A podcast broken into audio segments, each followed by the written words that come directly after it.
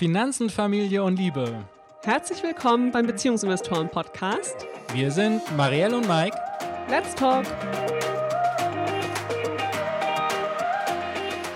Hallo und herzlich willkommen zum vorletzten Podcast hier im Beziehungsinvestoren Podcast vor der Sommer-Baby-Podcast-Pause. Mike hat's gelernt, wie die Pause heißt. Das freut mich sehr. Und heute haben wir uns überlegt, dass wir eine QA-Folge machen. Das heißt, ganz, ganz viele verschiedene Themen. Ihr habt uns eure Fragen geschickt via Instagram und wir werden sie beantworten in aller Kürze, damit ja so ein Rundumschlag quasi abgedeckt ist. Und wenn ihr dann zu einzelnen Themen sagt, da müssen wir unbedingt nochmal eine separate Folge machen und viel, viel mehr dazu erzählen, dann machen wir das nach der Pause. Dann lass uns doch direkt starten. Marielle, was ist die erste Frage, die uns erreicht hat?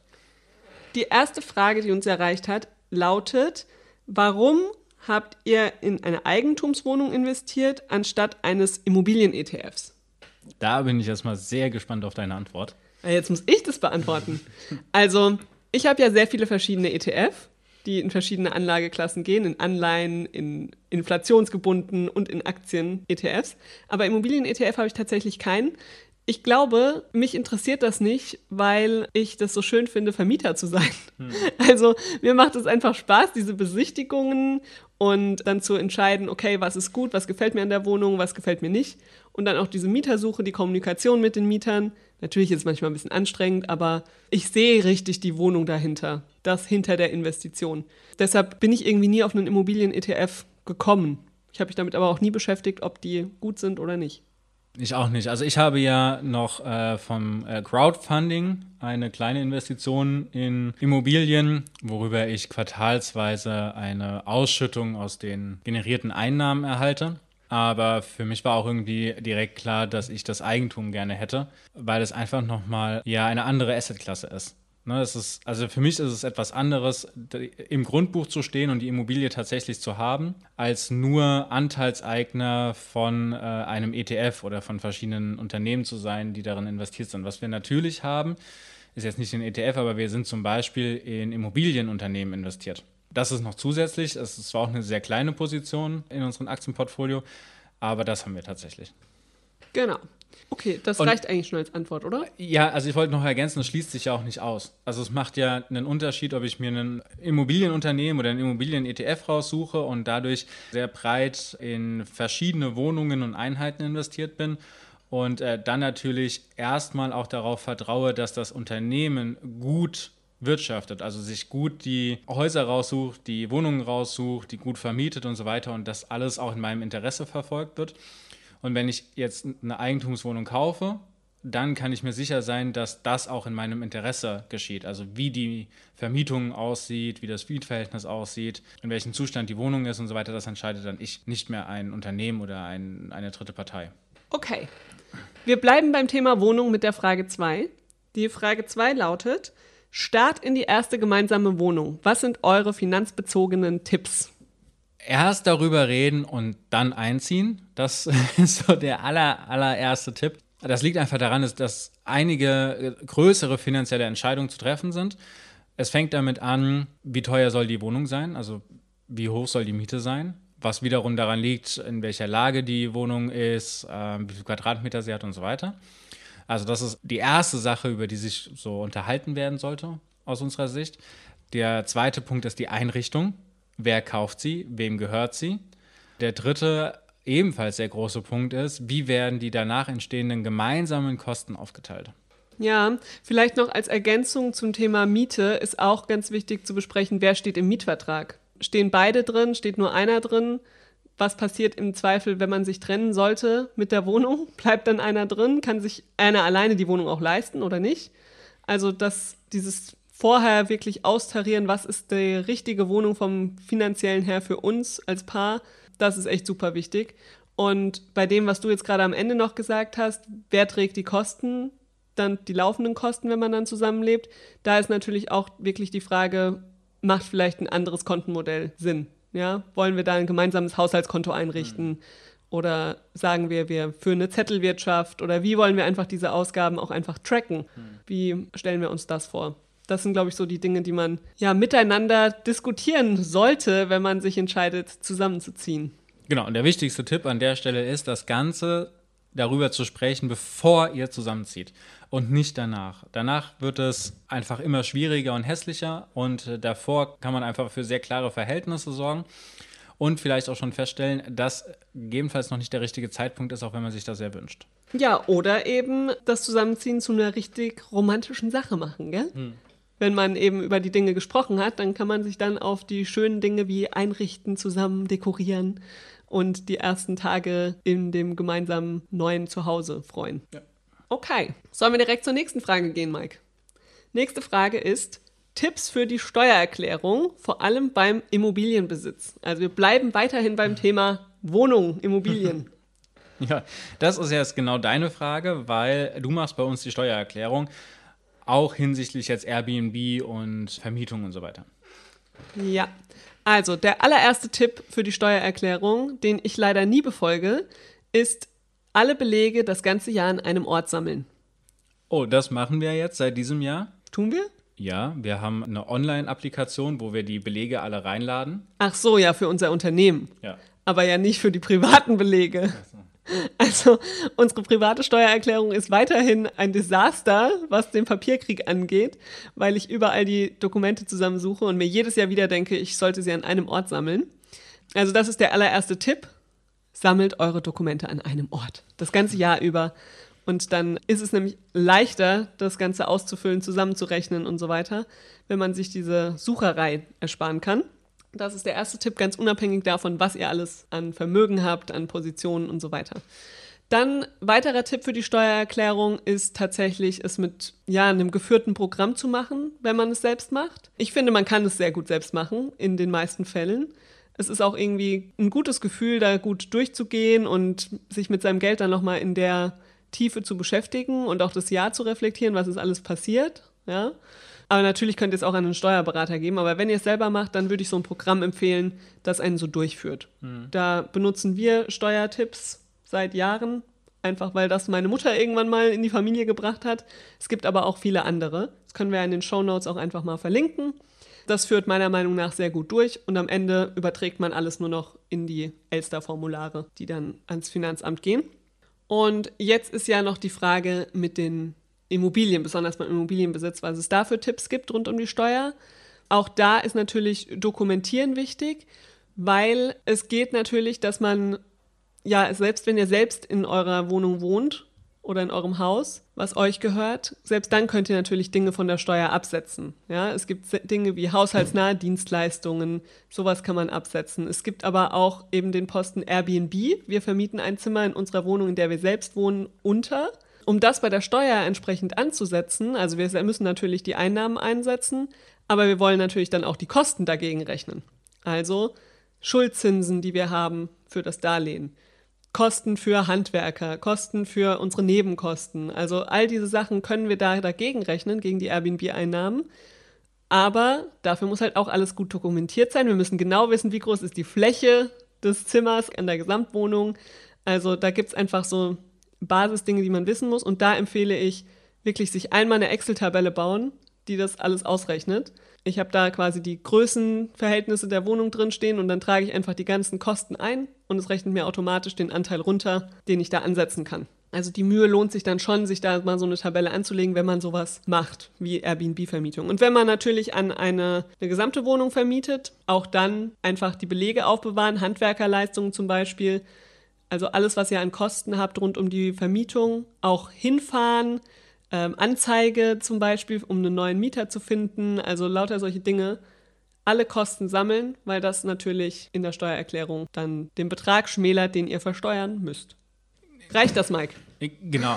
Also es ist ja äh, grundsätzlich so, dass bei Immobilien immer gefragt wird, äh, steckt dahinter eine Gewinnabsicht. So, und wenn ich jetzt alleine in eine Wohnung ziehe und die nur mir gehört, dann steckt dahinter ja keine Gewinnabsicht, sondern einfach nur, dass ich wohnen möchte. Und in dem Moment, wo eine Gewinnabsicht dazukommt, dann wird es eben auch für die Steuer interessant. Ne? Also bei uns ist es eben durch Airbnb äh, und dann aber auch nur der Wohnraum, der explizit dafür genutzt wird. Also wir können jetzt nicht unser Arbeitszimmer oder unser zweites Badezimmer dafür nutzen, sondern nur das Gästezimmer und das Badezimmer, was dafür eben zugewiesen ist. Und äh, irgendwas wollte ich noch sagen, das habe ich vergessen. So lange kann ich ja erwähnen, du hast jetzt gerade Arbeitszimmer gesagt. Das ist natürlich noch ein Punkt, dass man gegebenenfalls ansetzen könnte wenn man eines hat in seiner eigengenutzten Immobilie. Aber auch dafür gibt es echt wichtige Regularien. Ja? Wann ist es anerkannt? Es muss ein abgeschlossener Raum sein. Es darf nicht für andere Dinge genutzt werden. Es muss auch zum Job natürlich passen. Also wenn ihr jetzt irgendwie Metzger seid zum Beispiel, dann ist es, glaube ich, schwierig zu verargumentieren, dass ihr zu Hause noch ein Arbeitszimmer braucht. Aber auch da führt eben so ein Steuerprogramm echt gut durch und es stellt immer so die Fragen und fragt, okay, wofür nutzt du es? Dann kann man es anteilig berechnen. Dann mhm. steht da auch genau, was sind die Regularien. Also damit kann man solche Feinheiten dann auch super selbst organisieren. Genau. Und wenn ihr euch unsicher seid, tatsächlich dann bei der Steuerberatung nachfragen, denn das sind die einzigen, die euch auch beraten dürfen. Bei uns sind das jetzt nur die eigenen Erfahrungen. Und ich würde sagen, damit gehen wir jetzt auch weiter zur nächsten Frage. Auf diese Frage freue ich mich sehr, deine Antwort zu hören. Was sind Gründe, um zu heiraten? Du meinst jetzt außer der Romantik und Liebe und dass man das gerne machen möchte? Ich weiß nicht. Die Frage wurde einfach so formuliert. Gründe, um zu heiraten. Wenn Romantik und so weiter für dich ein Grund ist, dann ist das doch schön. Ja, also ich glaube, es ist ja für mich auch ein Grund, aber ich glaube, es ist der Hauptgrund, warum Menschen mittlerweile heiraten. Ist auch tatsächlich der Hauptgrund, warum Menschen sich scheiden lassen oder warum das so hochgegangen ist. Wenn man sich erstmal die finanzielle Seite anguckt, dann hat das natürlich also ein bisschen Vor- und Nachteile. Ein Vorteil, äh, den es hat, wäre jetzt tatsächlich äh, sowas wie eine Erbfolge oder Schenkungsbeiträge. Das ist nämlich unter Eheleuten höher.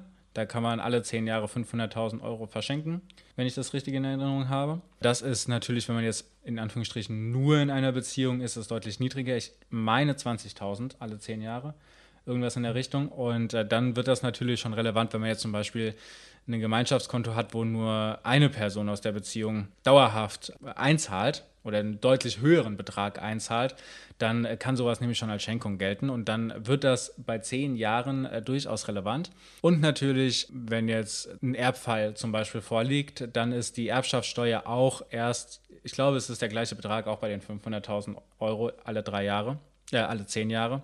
Ähm, auch da kommt dann keine Erbschaftssteuer hinzu oder halt erst nach diesem Betrag. So, und das sind schon äh, Sachen, äh, gerade wenn man jetzt anfängt, irgendwie ein Vermögen aufzubauen und äh, das auch plant, an die Kinder weiterzugeben, die schon entscheidend sein könnten. Ja, ich finde, da ist auch noch zu bemerken, dass bei Erbfolge natürlich auch wirklich die Folge entscheidend ist. Also, wenn wir nicht verheiratet wären, dann würden wir beim Tod des anderen erstmal nichts erben. Ja, dann braucht es ein Testament, damit der Partner da überhaupt was erbt. Hm. Ansonsten erben die Eltern tatsächlich. Wenn wir jetzt verheiratet sind und noch kein Kind haben, äh, automatisch erbt der Partner die Hälfte und die andere Hälfte geht weiterhin an die Eltern, bis dann eigene Kinder da sind. Dann ist es wieder andersrum. Hälfte geht an die Kinder, Hälfte geht an den Partner oder die Partnerin. Das ist schon auch ab einem gewissen Punkt einfach ein Argument, ja, weil was bringt es denn, wenn meine Eltern meine Sachen noch erben, wenn ich eigentlich vielleicht 30 Jahre mit dir zusammen war und du dann im Zweifel nichts davon hast, was von dem, was wir gemeinsam für mhm. mich aufgebaut haben jetzt mal. Also das ist der eine Punkt noch zum Erben und du hast gerade schon das Thema Kinder ja auch angesprochen.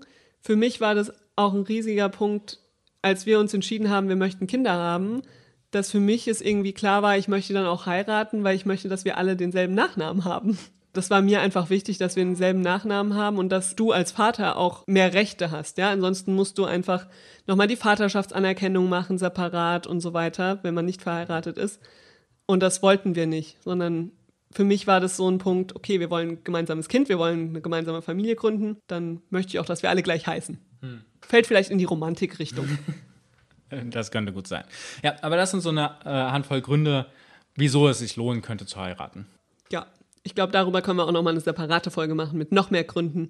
Vielleicht auch noch mehr mit dem finanziellen Aspekt. Ja, und was vielleicht auch dagegen spricht. Das machen wir dann nach der Sommerbaby-Podcast-Pause. Ja, so, haben wir noch eine Frage? Ja, es gibt noch eine letzte Frage, die lautet: Trennung zwischen Vermögensaufbau als Paar oder jeder alleine? Was empfiehlst du, Mike? Beides. Also ich glaube, dass der Hauptvermögensaufbau ab einem bestimmten Punkt in der Beziehung lohnenswerter ist, es gemeinsam zu machen. Einfach durch Synergieeffekte und weil man äh, zu zweit da deutlich mehr erreichen kann, als, als wenn jede Person für sich alleine ackert. Und die Synergieeffekte sind einfach sehr stark, das sieht man auch bei uns. Äh, da auch der Hinweis einfach auf die nächste Podcast-Folge, nächste Woche. Da werden wir nämlich mal über unsere Reise sprechen, unsere Vermögensaufbaureise. Das wird sehr interessant. Und äh, deswegen würde ich da sagen, auf jeden Fall gemeinsam. Und zusätzlich auf die lange Perspektive auch nochmal jeder Teil in der Beziehung für sich. Also das machen wir ja auch. Wir haben auch unsere ETF und die sind auf dem eigenen Depot unter dem eigenen Namen für die eigene Altersvorsorge. Das heißt, egal was jetzt mit uns passiert, egal wie es in 30, 40 Jahren aussieht, das Geld ist nur dafür bestimmt und für nichts anderes. Diese Balance, die sollte man in der Beziehung austarieren, drüber sprechen und dann sagen, das ist ein Verhältnis, da fühlen wir uns wohl. Das finden wir fair, damit sind wir zufrieden, damit fühlen wir uns gut abgesichert, auch alleine. Das kann bei 50-50 liegen, das kann aber auch bei äh, 10-90 liegen. Wo es nicht liegen sollte, ist 100% gemeinsamer Vermögensaufbau. Ich glaube, das wird schwierig, gerade wenn man in die Zukunft schaut. Da können einfach Sachen passieren, die so nicht planbar, nicht gewollt und vorhersehbar sind und dann eine Person von den beiden in ordentliche finanzielle Schieflage bringen kann. Ja, und für mich ist es total wichtig zu wissen, dass wir niemals wegen dem Geld zusammenbleiben müssen, ja, dass jeder von uns alleine auch bestehen könnte. Trotzdem wissend, dass wir zusammen aktuell besser finanziell dastehen, ja, und das wahrscheinlich auch langfristig tun werden. Aber trotzdem ist dieses, jeder baut separat auch noch ein bisschen Vermögen auf. Auch einfach sehr beruhigend, finde ich, zu wissen, okay, wenn jetzt irgendwas mit uns passieren sollte, warum wir uns nicht mehr riechen können, dann kann jeder gehen ich finde es auch gut zu wissen, okay, du bist nicht mit mir zusammen wegen dem Geld, sondern wenn du die Beziehung scheiße findest, dann kannst du gehen. Und genauso weiß ich auch für mich, ich bin unabhängig genug und kann jederzeit gehen, wenn es nicht mehr passen sollte. Was nicht heißt, dass wir die Beziehung bei der ersten Krise hinwerfen werden, aber es gibt einfach Sicherheit, finde ich. Und es hat auch irgendwie was Romantisches, dass man sich jetzt in der guten Zeit so umeinander kümmert, ja. Mhm. Weil sollten wir uns irgendwann nicht mehr verstehen, dann wäre es einfach blöd, sich dann um Geld zu streiten. Ja, dem kann ich nur zustimmen. Dann waren das jetzt alle Folgen. Ja, alle Folgen. Alle Fragen. Folgen waren es noch nicht alle. Wie gesagt, nächste Woche kommt noch eine sehr spannende Folge. Da freue ich mich besonders drauf. Die nehmen wir jetzt auch direkt im Anschluss auf. Wir bleiben also in der gleichen Stimmung. ja, wenn ihr noch weitere Fragen habt für unser nächstes QA, dann schickt sie uns doch gerne an info@beziehungs-investoren.de oder auf Instagram per Nachricht. Dann werden wir auch im nächsten halben Jahr nochmal eine QA-Session hier in unserem Podcast verkünden. Genau, und ihr könnt uns natürlich auch gerne schreiben, wenn wir auf eines der Themen nochmal tiefer eingehen sollen. Dann gibt es da vielleicht mal eine separate Folge zu. Und ansonsten freuen wir uns natürlich, wenn ihr den Podcast bewertet, damit wir äh, noch mehr Menschen erreichen können mit den Folgen, die dann nach der Sommerpause folgen werden. Ah, Marielle, das ist die Sommerbaby-Podcast-Pause. Oh je. Okay, gut. Aber noch ist ja keine Pause. Nächste Woche gibt es noch eine Folge. Bis dahin wünschen wir euch eine gute Zeit ja, allzeit gute Geldgespräche, oder? Ja, bis dahin. Bye, bye.